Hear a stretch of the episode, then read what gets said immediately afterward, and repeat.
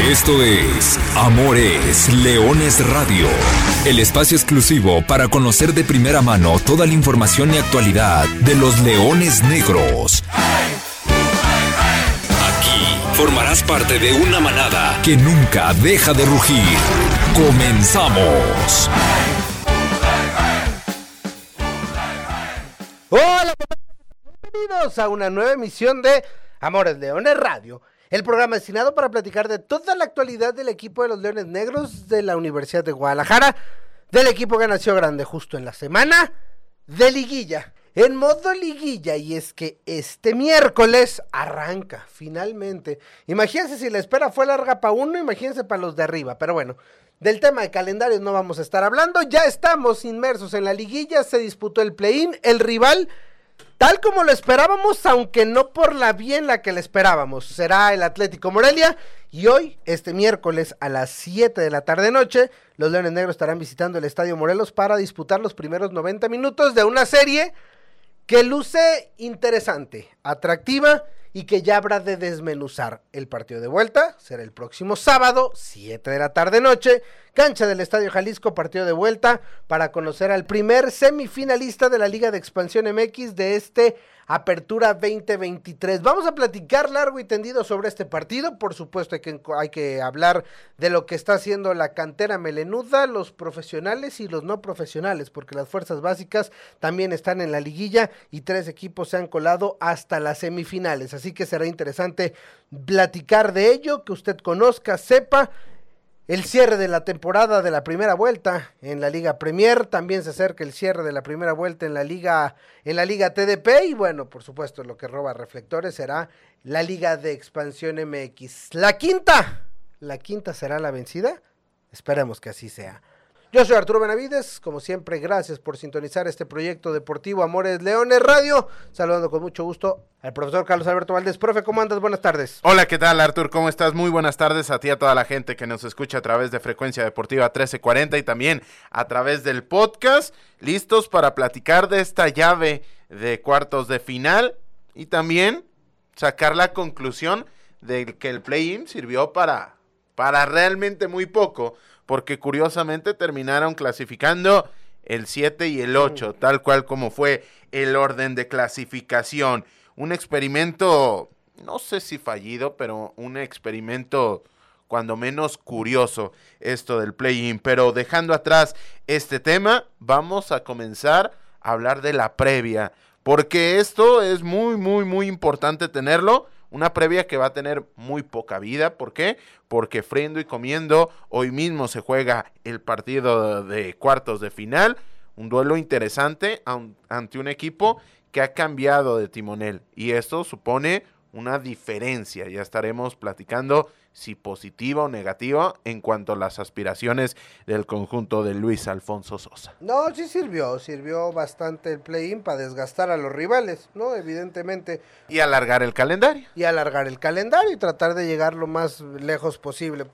Si lo ves como castigo a los que terminaron en 7 y 8, va, ¿no? O sea, está bien.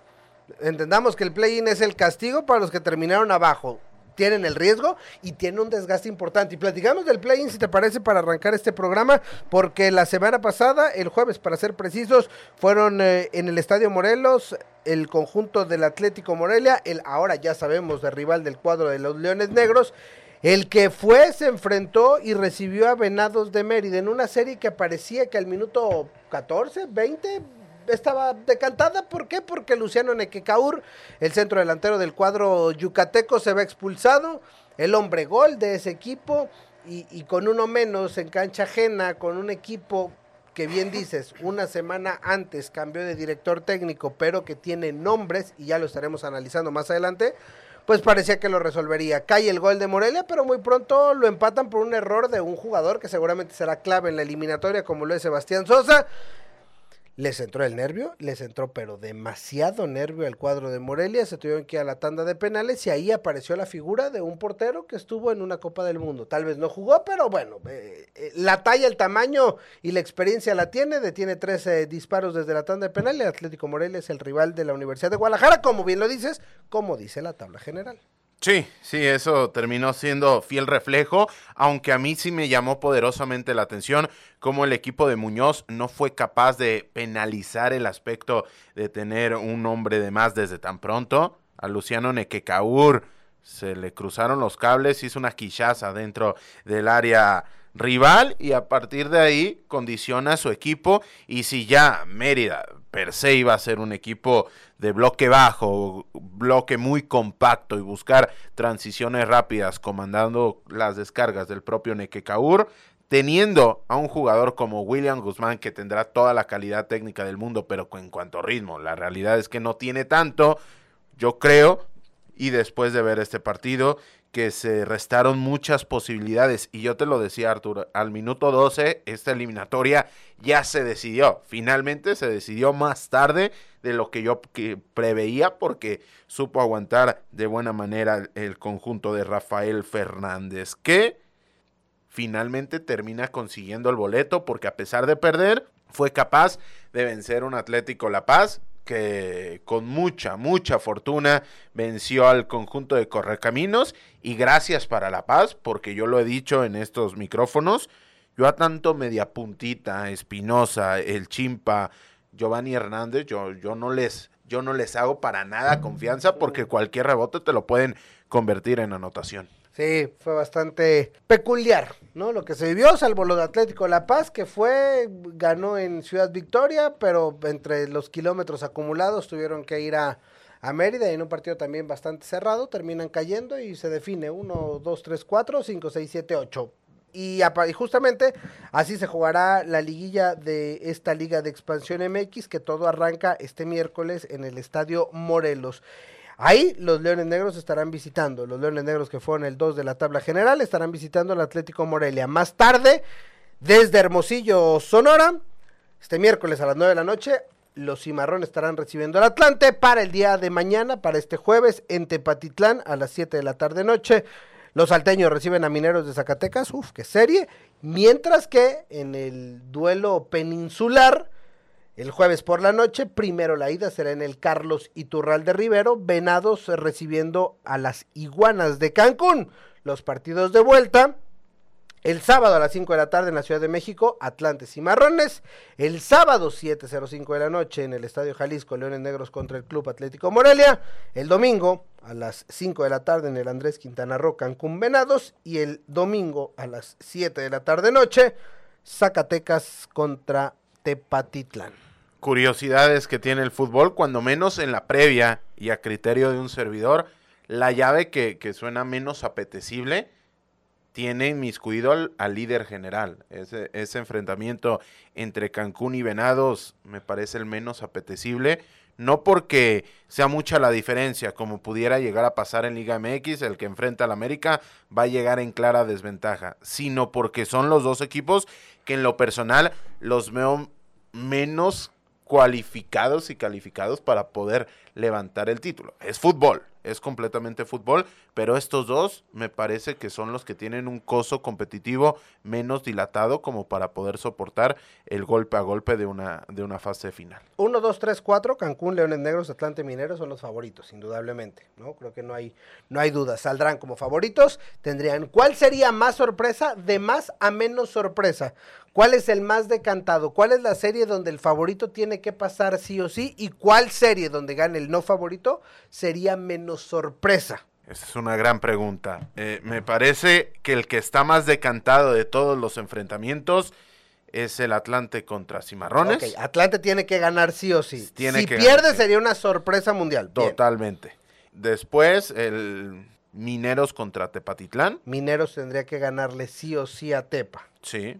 Y eh, Cancún, Cancún y en último lugar, de los que tienen, tendrían que ganar, pero ya no sería una gran sorpresa, ya estaremos haciendo la previa, el Leones Negros contra Morelia. Para el profesor Carlos Alberto Valdés y probablemente para el grueso del entorno de la Liga de Expansión, la serie entre Universidad de Guadalajara y Atlético Morelia es la más pareja y la más brava de esta ronda de cuartos de final. Sí, sí, sí, aunque siendo totalmente abierto y totalmente claro, la más interesante me parece que es Mineros contra Tepatitlán.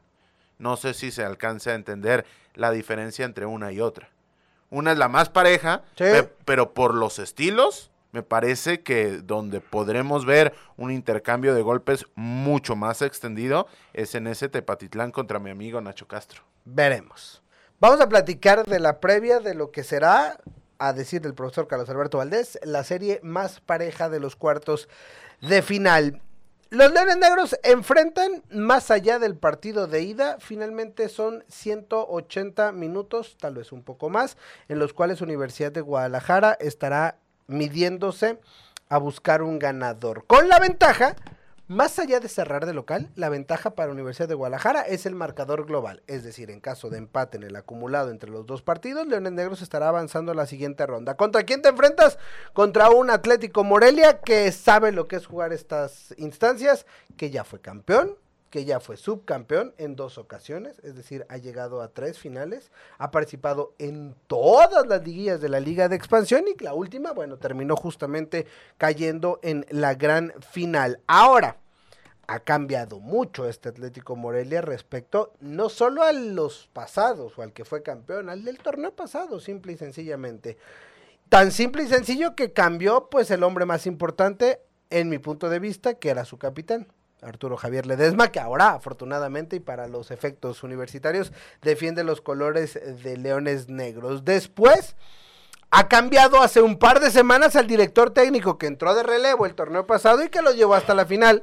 Carlos Adrián Morales, en compañía de su hermano Ramón Morales, eran los encargados del banquillo michoacano. Por azares del destino, vaya usted a saber por qué cuestión. Se fueron después de la penúltima jornada y llegó el profesor Muñoz, hermano de Moisés Muñoz, es lo eh, es como es mayormente Al conocido. cual me ha tocado dos veces enfrentar en Liga TDP. Ahora nos platicará el profesor Carlos Alberto Valdés las eh, credenciales de Muñoz y que tomó las riendas del equipo, consiguió el boleto a esta instancia y habrá que dirigir. Es la hora de la verdad. Es la quinta liguilla de manera consecutiva para la Universidad de Guadalajara y en las cuatro anteriores el récord es de cuatro victorias, un empate, siete derrotas. Y ahí está creo que la cuestión. En el mundo del deporte soy un creyente de que para conquistar un título primero tienes que acercarte. Tienes que saborar, saborearlo, tienes que arañarlo, tienes que sentirlo antes de obtenerlo. Los Leones Negros han estado, tal vez no han estado en una final, pero bueno, ese es el paso que hay que dar.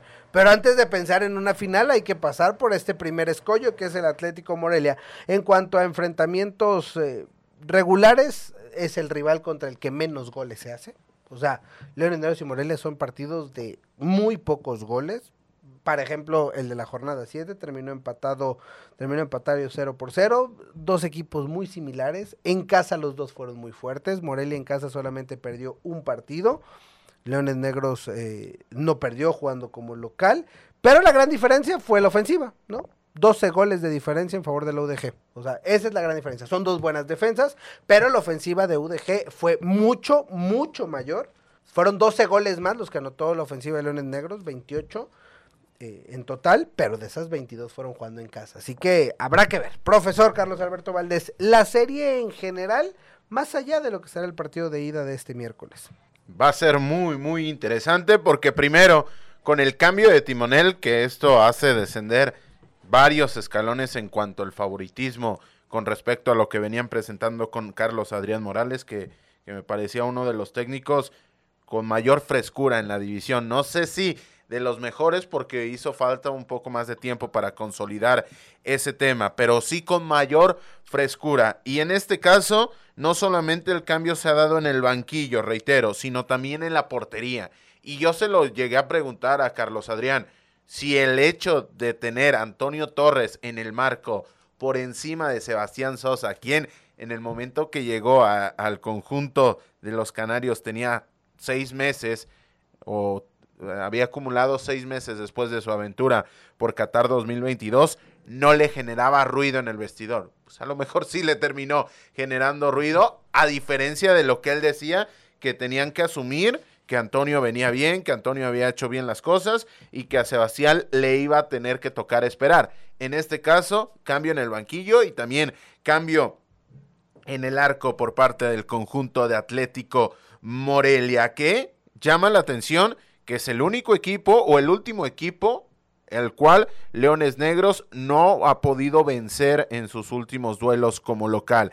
Es el único equipo al cual no le ha hecho gol y es el último equipo que en fase regular le ha ganado. Con lo cual ahí existe un cierto antecedente, pero ya decías cómo en esta idea de acercarte a la final, Leones Negros ha adquirido atajos. Y esos atajos se llaman Exxon Rivera, esos atajos se llaman Arturo Ledesma y toda, toda el badaje y toda la calidad y toda la experiencia que estos dos nombres terminen por, por aportar y si podemos sumar ahí a Daniel Zamora. Y esos, sobre todo lo del Zuli y lo de Exxon, me parece que son fundamentales en esta aventura, más allá de estos primeros 180 minutos. La situación con Universidad de Guadalajara, que habrá que tener las alertas muy pendientes, son las cuestiones de los lesionados, ¿no? El caso Alejandro Carrión, el caso Ulises Torres, ninguno de los dos realizó el viaje.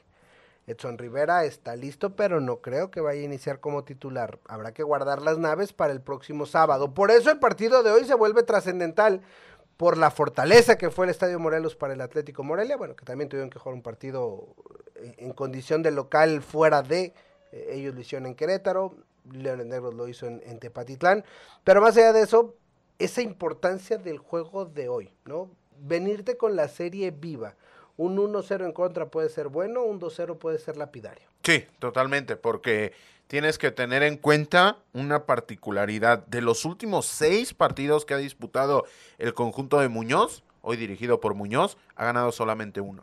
Entonces no te puedes dar el lujo de, de, perder por un amplio marcador contra un conjunto que no las trae consigo del todo. Sí avanzó, pero ya hablábamos de la forma en la cual avanzó. Avanzó por los penales. No hay que quitarle mérito, pero hay que ponerle un asterisco, porque dentro, dentro del terreno de juego, la realidad que el juego de los de Muñoz deja que desear. Individualmente tiene cosas muy interesantes. Uchuari, el caso de Islas, Islas me parece un gran futbolista, el capitán Raúl Torres también me parece un, mediocampista de lo más interesante de esta división, Víctor Milke, eh, Ulises Cardona que era lateral, ya ahora ya es ya es volante, ya ascendió con respecto a su posicionamiento dentro del terreno de juego. El mismo caso de Flores en el ataque y. Tiene jugadores interesantes, pero colectivamente me parece que si pudiéramos poner aquí una lista del trabajo táctico y los recursos, háblale por la premura del relevo, habla por la poca experiencia en estas latitudes del cuerpo técnico, habla por lo enrarecido que está el vestidor, pero si tuviéramos que poner un escalafón del 1 al 8 en cuanto al trabajo tácticamente hablando de todos los integrantes de esta liguilla, y mira que, que, nos hemos quemado las pestañas tratando de vislumbrar esto. El, el, conjunto de Morelia colectivamente es el que menos automatismos tiene, el que menos registros domina y el que también menos armas con el guion, con la pizarra te termina aportando dentro del terreno de juego. Quiero planchar esta situación, a ver si lo entendí. El riesgo son las individualidades. Totalmente. ¿Cuáles son las credenciales de Muñoz? Muñoz viene de la primero de la Liga TDP. Su primera incursión fue con un conjunto que, que, llamaba Los Peces de Páscuaro. A partir de ahí llega a CDU Uruapan, un conjunto económicamente muy potente también de la tercera división profesional. En ese momento se queda en las semifinales y se hacía una competencia directa dentro de esta localidad con Aguacateros de Uruapan. Como se queda Aguacateros en la primera ronda de esa liguilla, estamos hablando de la temporada 2017-2018, se opta por fusionar los dos proyectos. Aguacateros tenía el arraigo y CDU tenía los recursos y tenía también a los futbolistas. Se hace un mix entre los dos con la, con la franquicia de Aguacateros.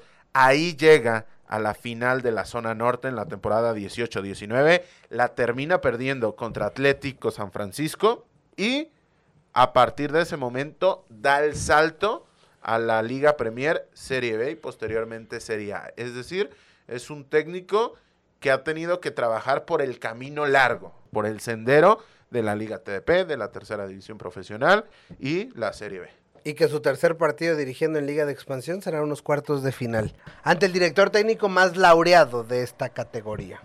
Digo, tiene que jugar también el banquillo. Totalmente. Y en, es, y en este tipo de, de eliminatorias, en este tipo de contextos, en este tipo de momentos, juega más que nunca. Se puede hablar de los futbolistas que son los que ejecutan, completamente de acuerdo, pero si tu potencial es de 70 sobre 100, la obligación del técnico es llegar a 75.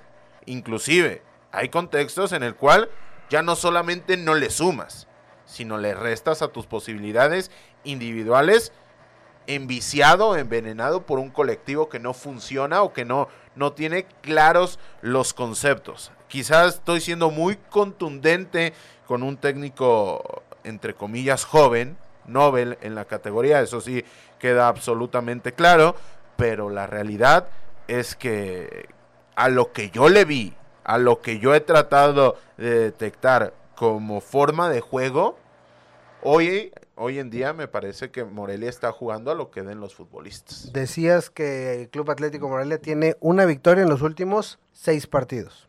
En esos seis partidos anotó cinco goles, menos de uno. Será un partido, eso sí, creo que eso sí nos queda claro, será un partido bastante cerrado, ¿no? De, de muy pocas anotaciones. Y bueno, Hoy tienen en un Sebastián Sosa a un portero mundialista capaz de lo mejor y de lo peor, como lo vimos en el play-in, ¿no? Capaz de tener tres penales, pero capaz también de mandarse errores por esa, por saberse eh, superior o por creerse superior. Los nombres conocen la liguilla, ¿no? Tienen jugadores que, que el torneo pasado jugaron la final, pero del otro lado también ya hay experiencia será un buen duelo. Miércoles, 7 de la tarde noche, el partido de ida, plataformas todas todas las que encuentra vidas y por haber. Fox Sports, ESPN, Claro Sports, en tele, en YouTube, TVC Deportes, High Sports, VIX, Azteca Digital, por donde lo busque. Va a encontrar toda la liguilla de la Liga de Expansión, ese ya no es problema. Y además el próximo sábado también lo puede escuchar a través de arroba 88.7 de FM. Este sábado se juega liguilla en el Estadio Jalisco, cuartos de final, partido de vuelta. Leones Negros contra Atlético Morelia, sábado 18 de noviembre a las 7 de la tarde. Te esperamos para juntos conseguir el pase a la semifinal. Atención, mantenemos los precios de toda la temporada. Soy León Negro, soy de la UDG. Asiste con tu familia y hagamos rugir el Jalisco. Adquiere tus boletos en tiendas Leones Negros y taquillas del estadio ya desglosamos y desmenuzamos las fortalezas de Morelia y lo que puede hacer Morelia. Del lado Universidad de Guadalajara, ¿qué te puede llegar a preocupar o, donde hay que fincar las esperanzas de poder trascender en esta apertura 2023? Me parece que eh, viene en función de que le salgan las cosas temprano a Leones Negros. ¿Por qué? Porque futbolistas como Walter Gael Sandoval, si tienes a Walter Gael Sandoval con ventaja, es uno de los mejores jugadores de la liga, sin lugar a dudas. ¿Por qué? Porque lo mismo que decíamos de los jugadores de Correcaminos, se termina potenciando con Leones Negros. Cualquier rebote fuera del área te lo puede convertir en gol. Cualquier descolgada te lo puede convertir en asistencia. Tiene demasiada calidad Walter Gael Sandoval. Sin embargo, con un escenario adverso y yéndote a buscar la vida, me parece que Walter Gael Sandoval no es que dé completamente la vuelta de 180 grados y se convierta en uno de los peores de la división, pero sí en uno de los menos involucrados en el tránsito del partido.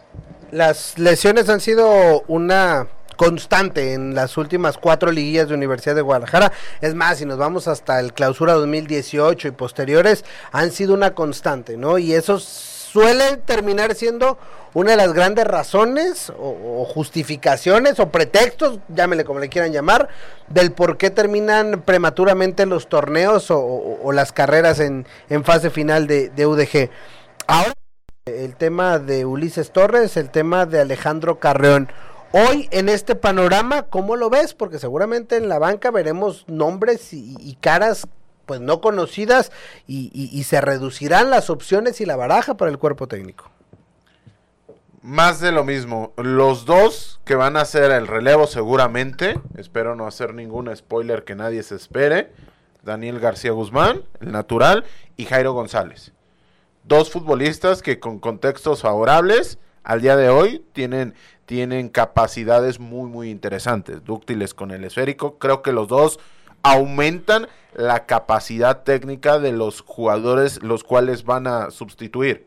Tanto Daniel García Guzmán me parece que supera en cuanto capacidades con el esférico Alejandro Carrión y tanto Jairo González con Ulises Torres. ¿Pierden?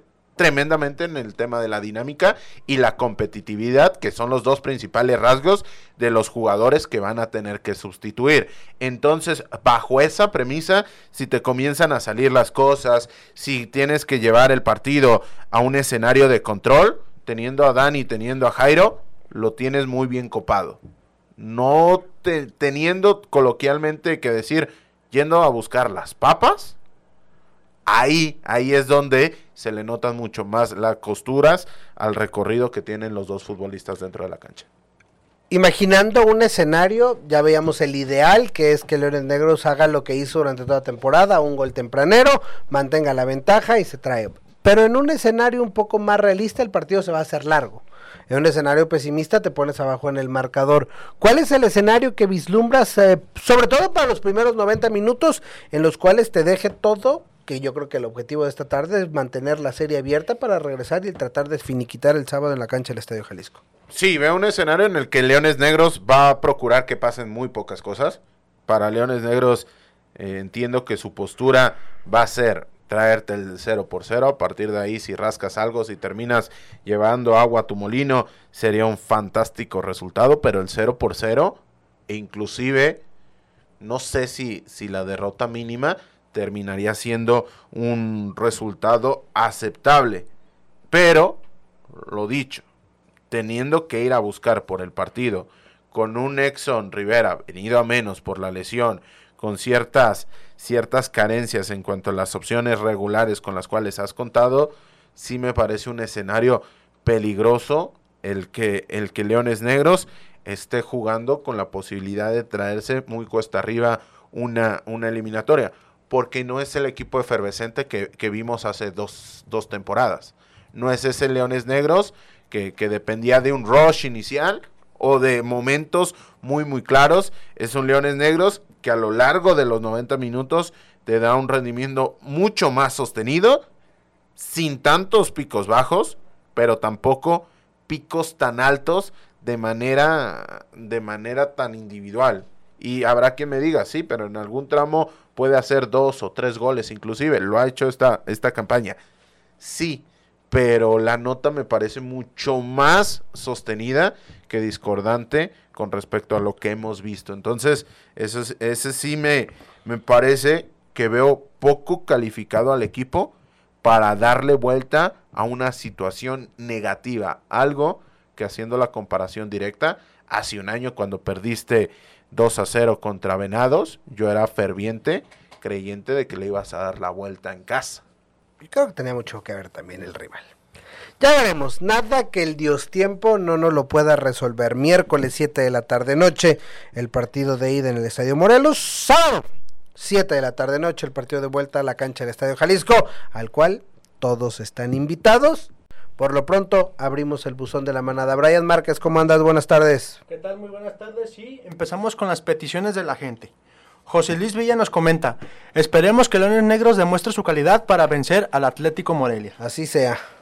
Alejandro Ochoa, en cuarto saldremos avantes ya que ganaremos los dos partidos, ida y la vuelta. Yo veo ese panorama, ¿eh, Alejandro? Yo, yo, yo coincido contigo. Yo no le tengo tanto miedo como el profesor Carlos Alberto Valdés. Lorenzo Márquez, la UDG lo gana de visita 1 por 0 y en casa lo gana 3 por 1 con la reaparición del goleador Edson Rivera. Me gusta también eso y, habrá que ver también, esa será una cuestión que estará en el, en el ambiente. ¿Qué tanto y hasta dónde le vas dando minutos a Edson? Es decir, le puedes dar hasta media hora, 45, pero si no lo necesitas, pues nos, nos, cómo manejar esa parte del regreso de Edson Rivera. En el mejor de los casos, yo, yo aguantaría hasta la siguiente llave. Si lo resuelves temprano, yo lo aguantaría hasta la siguiente llave. Cuestión de ritmo, se puede solventar. Cuestión de recaída, no, no lo podría solventar.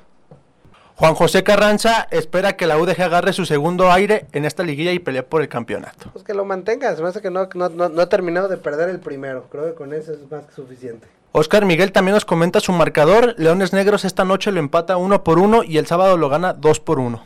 No me parecería descabellado. Muchos goles. Muchos Me parecen goles. muchos goles para lo que se vamos a ver, ¿eh? Me parece que, que si va a ser 0-0, 1-0 y con eso nos vamos. Carlos Eduardo, este Leones Negros de seguro pasa sin ningún problema. Me gusta. Me gusta la, la fe de la manada que nunca deja de rugir.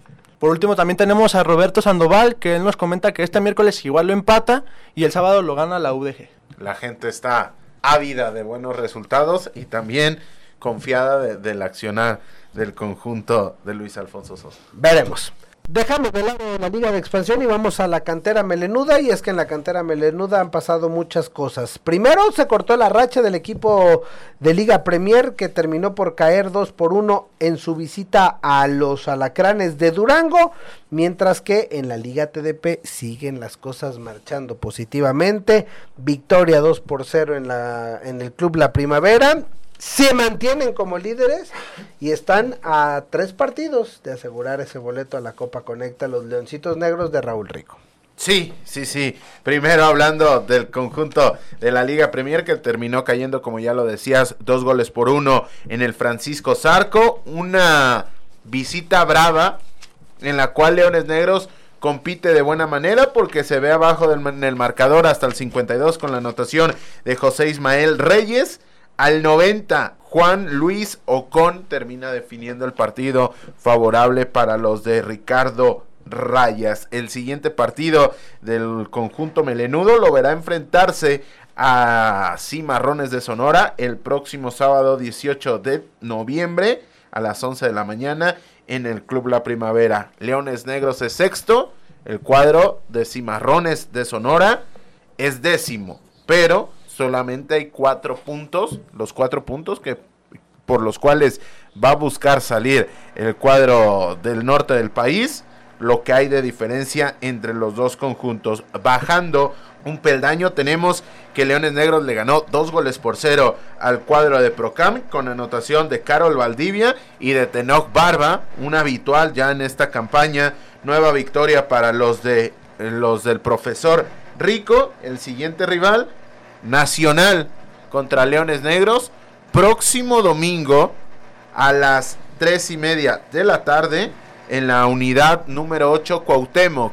Es decir, dentro de la zona metropolitana, ahí incrustado en el barrio de Oblatos, detrás de, de cierta clínica del Seguro Social, ahí a, a escasas cuadras puede asistir a ese partido. Entrada, hasta donde tengo entendido, completamente gratis.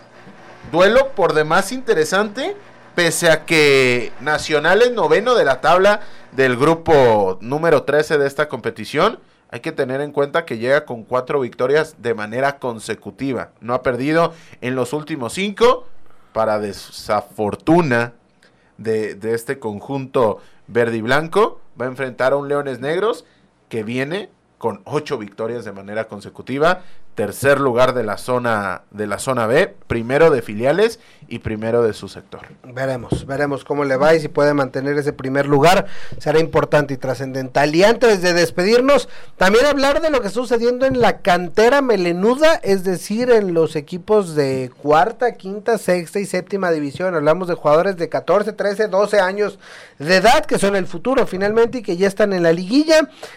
La cuarta división se quedó en el camino en, cuartos de final, pero las otras tres están ya en semifinales. El conjunto de quinta división avanzó por encima de las fuerzas básicas de Toluca. Las semifinales son ante los Tecos. La sexta división dejó en el camino a Diablos Tezistán y la séptima división dejó en el camino a las fuerzas básicas de los Rayos del Necaxa. Esas dos, los más chiquitines, estarán enfrentando a Chivas Gigantera y a Chivas Fuerzas Básicas en la semifinal. Los tres partidos de vuelta serán el próximo sábado en las instalaciones del Tecnológico de la Universidad de Guadalajara, sábado 8 de la mañana, sábado 10 de la mañana y sábado 11.30 de la mañana, los chiquitines de la Universidad de Guadalajara. Y en la séptima, colgarme una medalla, porque el portero titular, Caleb González, que tuvo una gran actuación en el tecnológico, y yo fui su primer entrenador. Así que colgándome una medallita. Muy bien, profesor, gracias, porque vaya que se hacen falta porteros en la cantera de Universidad de Guadalajara. Nosotros A nombre de todo el equipo de trabajo, gracias Brian Márquez. Gracias, profesor Carlos Alberto Valdés. Gracias, Artur. La próxima semana con más y mejor. Yo soy Arturo Benavides y no me queda más que recordarles que estamos en modo liguilla y que goles son amores y amores leones. Buenas tardes, buen provecho y arriba los leones negros. Hasta aquí llegamos. Gracias por ser parte de esta manada que nunca deja de rugir. Los esperamos el próximo miércoles en Amores Leones Radio.